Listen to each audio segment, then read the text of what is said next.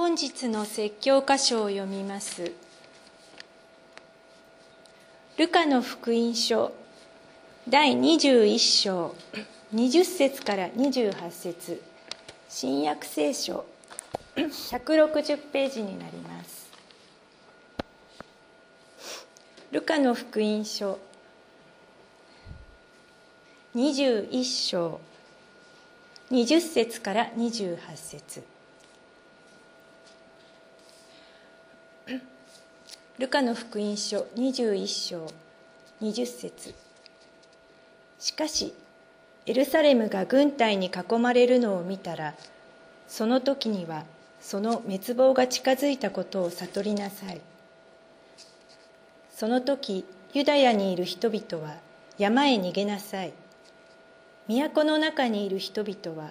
そこから立ち退きなさい。田舎にいる者たちは都に入ってはいけません。これは書かれているすべてのことが成就する報復の日だからです。その日哀れなのは身重の女と血のみ子を持つ女です。この地に大きな苦難が望みこの民に見怒りが望むからです。人々は剣の刃に倒れ捕虜となってあらゆる国に連れて行かれ違法人の時の終わるまで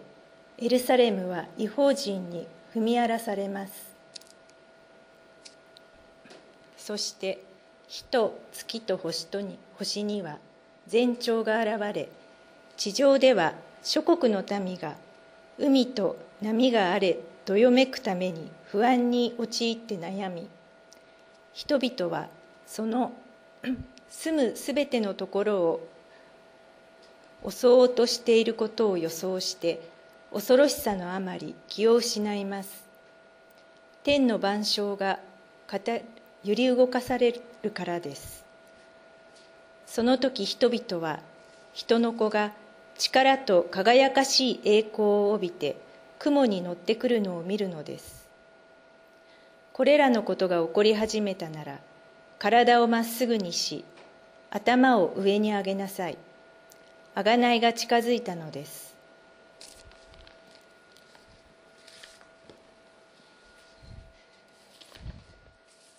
本日は内側から立ち上がらせる神という説教題で岩本牧師に説教していただきます。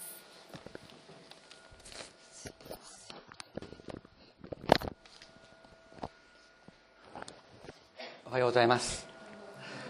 今日もこうやって皆さんと一緒に礼拝を捧げられることを感謝します。今、えー、司会者の方に読んでいただいた箇所を聞いて皆さんどういうことをお感じになったでしょうか。世の終わりにはこういうことがこういう大変なことがやってくるということで不安に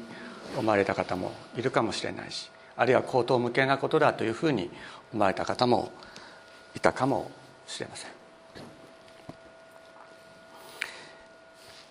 先週読んだところでこのように書いてあります。21章の9節に戦争や暴動のことを聞いても怖がってはいけません。それは初めに起こることです。だが終わりはすぐに来ないとイエス様はおっしゃっている。この「終わり」と書いてある訳してある言葉は、まあ、ギリシャ語ではテーロスというふうに言うんですけれどもこれは物事の終わりというよりはむしろ目的。目的という意味もあのこの言葉にはあります。ですからこの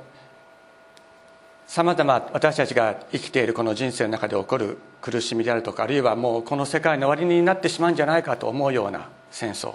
そういうことが仮に起こったとしてもですね。それは目的ではないのだ。私たち神様が私たちに対して持っておられる歴史の目的というのは別のところにあるということをイエス様はおっしゃっているわけであります。実際にここでイエス様が予言なさったことは紀元70年に実現いたしました。それは、えー、紀元66年にですねユダヤ戦争というものが勃発してユダヤ人たちがローマ帝国に対する反乱を起こします。でそれに対する、えー、鎮圧軍がですねローマから派遣されましてそして紀元70年には、司令官のティトゥスティトゥティトゥス、将軍によってエルサレムはもう徹底的に破壊される。そしてエルサレム神殿も破壊されてその礼拝のシンボルであったメノラーという七七枝の金の食材はローマに持っていかれるということがある。で確かに今もあのローマのですねティトゥスの凱旋門というのがあるんですけどもそれにはエルサレムの神殿から持ち去ったこの黄金の純金のメノラーをですね、えー、ローマに運び入れているそういうレリーフが刻まれています。そういうことが実際に起こったのであります。ですからここでイエス様がおっしゃってることは口頭向けなことではなく実際に歴史上起こったことでありまたこれからも起こることであるということを私たちは心に留めたいと思います。しかしそれは私たちが不安になるためではありません。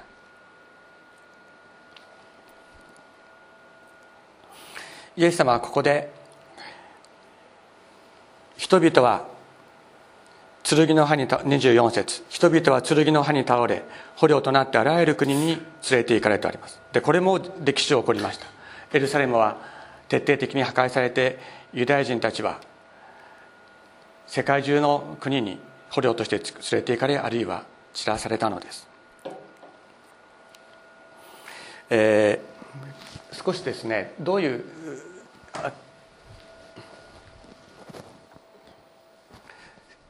ただイエス様はねここであの違法人の時が終わる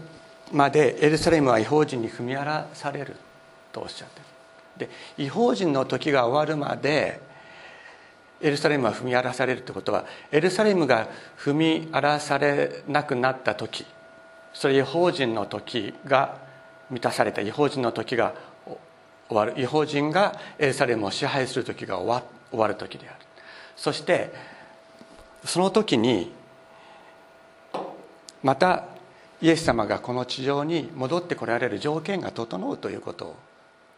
おっしゃっておられるわけなんです。でそれも実は私たちが生きているこの時代に実現したことであるわけです。それは1967年にそれまでずっと違法人に支配されていたされていたエルサレムが、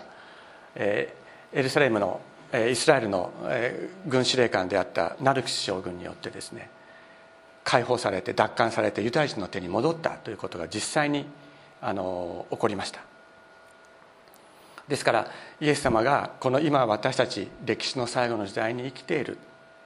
ということをあの意識しながらですね生きていくことは大切であろうと思います。しかしこのことがあの、まあ、そのことによってですね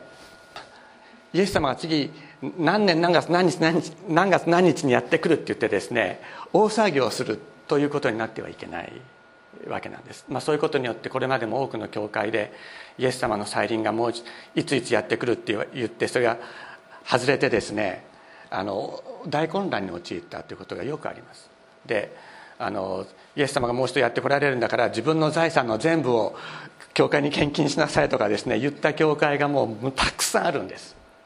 そういう言葉に騙されてはいけません。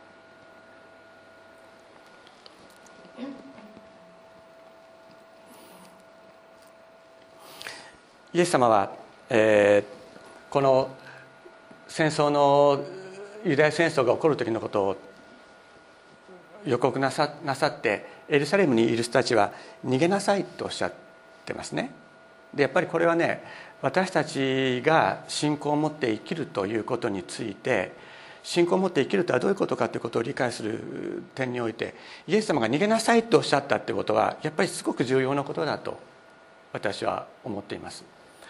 であのここにですねイスラエルの地図をつけておきましたが上の方にあの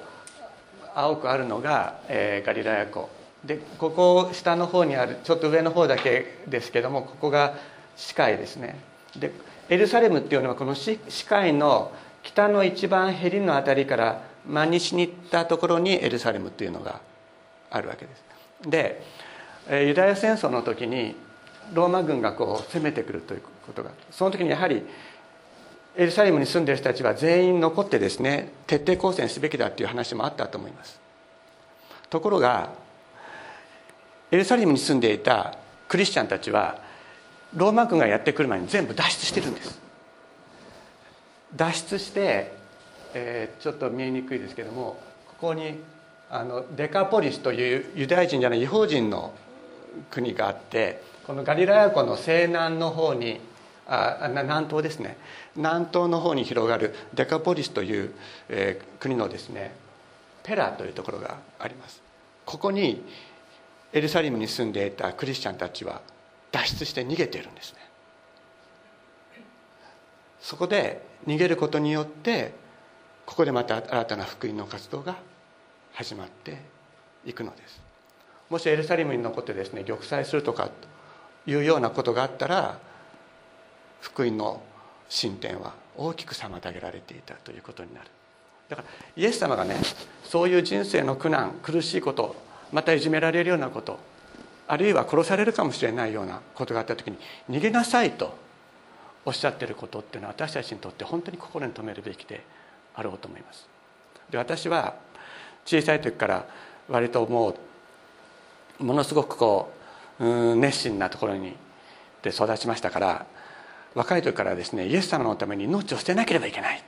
ていうそういう思いをものすごく持ちながら生きてきました。だから伝道の最中に倒れて死ぬとかですねもうそれはもう最も光栄あることであるとかですねあるいは殉教の死を遂げるということは自分の人生の目的みたいなそういうものを、まあ、持って生きてきたっていうところはあった。で実際私自身が長崎というところで少年時代を過ごした。殉教の地で、えー、その時を過ごしたということもあって私自身がそういうような思いを強く持ちながら生きてきたことだということは大きいと思います。でもちろんそのようにしてイエス様の皆のために命を落とした者たちをイエス様を本当に抱きしめてくださって栄光を与えてくださることは確かなことです。しかしそれだけがイエス様の栄光を表すわけではないということも私たちは知っておく必要があります。イエス様は逃げなさいとおっしゃってこのエルサレムからですねこうペラまでこう逃げてるわけです。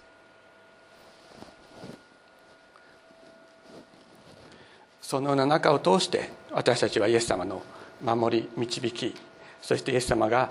私たちの人生とそして人類の歴史の中に持っておられるご計画というものを知っていくものとなっていきます。ここでこのように言われています。そして人月と星には前兆が現れ地上では諸国の民が海と波が荒れどよめくために不安に陥って悩み人々はその住む全てのところを襲おうとしていることを予想して恐ろしさのあまりに気を失います。天の万象が揺り動かされるからです。でこのこともですねあの私はこれは象徴的に語られていることだろうと思いますけれども、えー、これを一つ一つですね具体的に天体を観測してどうだこうだというようなことをまあやってる人もいるかもしれませんけれどもそれはあまり意味があることではありません。イエス様がここで言ってる言ってらっしゃることは何かというと私たちがこのことは変わらないと思ってたことが変わる時が来るということなんです。このことに関しては今までと同じようにずっと続いていくから私はここにいれば大丈夫ここに立っていれば大丈夫だと思うことっていうのはやっぱり一人一人あるだろうと思います。それは私たちの国がまた私たち自身が最近経験したことであれば基本的に大地は動かないということです。大地は動かないということは私たちは基本的には当然のこととして受け入れてその上に生活をして将来の設計を立てているわけです。しかし大地が動く。そして今まで食べ物とのねあの源であった海が自分たちを襲ってくるということを経験する。それはどういうことかというと私はこの上に立っていれば大丈夫だと思っていたものが失われる時が来る。それは多くの人に一度に現れることもあるかもしれないしあるいは一人一人の人生においてそういうことが起こるということもあります。人一人の人生においてはそれは必ず起こることがあります。必ず起きます。それは今まで昨日今日と続いてきた自分の命がいつか必ず失われるということを目の当たりにしなければいけない。そういうことが自分の現実として与えられる時は必ず来るからです。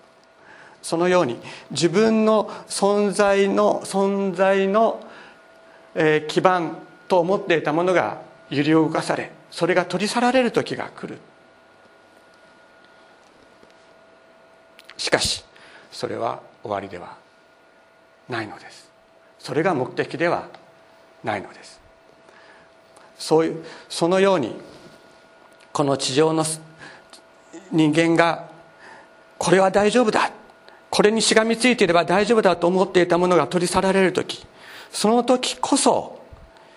主イエス様が私たちのところにやってきてくださる時なんだとイエス様は約束しておられます。ここでね、その時人々は人の子が輝かしい栄光を帯びて、えー、雲に乗ってくるのを見るのですとあります。この雲に乗ってというのは私はあのいい訳ではないと思っています。というのはこれは日本語の聖書はどれも雲に乗ってと書いてありますけれどもこれであの想像するのは皆さん孫悟空ではないでしょうか。だけどギリシャ語では「縁」という言葉が使われてそれはそのほとんどの用法では「中」という意味で使う何とかの中にという意味で使われている言葉です。で英語の全ての訳私は手に入るだけ英語の聖書訳を見ましたけれども「インナークラウド」って全部訳してありますね。雲の中にと訳されている。だから孫悟空がねあの船あの船じゃないあの雲に乗ってやってくるようにイエス様があの雲に乗ってやってくるっていうのをそういうふうに思い浮かべているのはやっぱちょっと違うだろうと私は感じます。旧約聖書には雲というのは神の臨在の象徴として臨在を表すものとして非常に重要な役割を果たしています。出エジプトした民が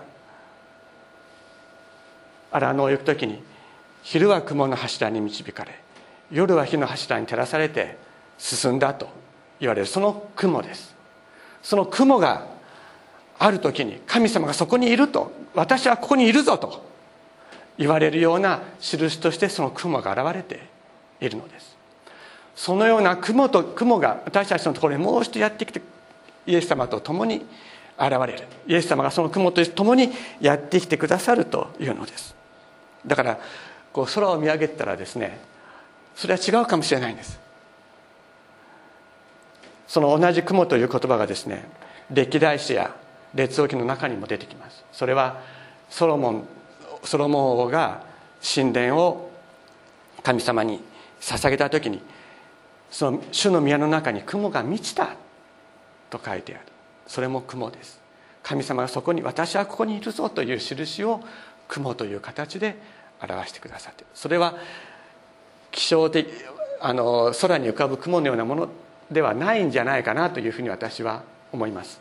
そういうふうにあの雲がですねここにポカッと浮かぶというようなことではないのです。その雲としか表現しようのない何かが起こった。そういうことであろうと思います。しかしイエス様がそういうその雲と共にやってきてくださるという時に私たちはそれを本当に待ち望むものでありたいと思うのです。これらのことが起こり始めたなら体をまっすぐにし頭を上に上げなさい。贖いが近づいたのです。これらのことが起こり始めるということはどういうことかというとそれは苦難の時がやってくることでありまたエルサレムが解放されることでありイエス様がもう一度やってきてくださる。これらのこと全てを含めてこれらのこととおっしゃっています。だからその苦難の時自分の存在の基盤が揺れ揺り動かされるのではないか。それが崩れてしまうんじゃないかと思う時こそ体をまっすぐにして顔を上げなさい。贖いが近づいたからだとイエス様はおっしゃっている。皆さんどうですか？そういう苦しい時にどうやったら自分の体をまっすぐに起こしてそして頭を起こして神様を見上げることができるでしょうか？どうすればいいんでしょうか？苦しさのただ中にある時というのは人間はうつむきます。下を向きます。もし私たちがですね自分でよし苦しいことがあったから体を起こして頭を上に上げようってどんなに自分に掛け声をかけてやってもそれは無理だと思います。それは体を仮に起こして頭を上に上げたとしても心は曲がったままですね。どうすれば私たちは体をまっすぐに起こして頭を上げることができるんでしょうか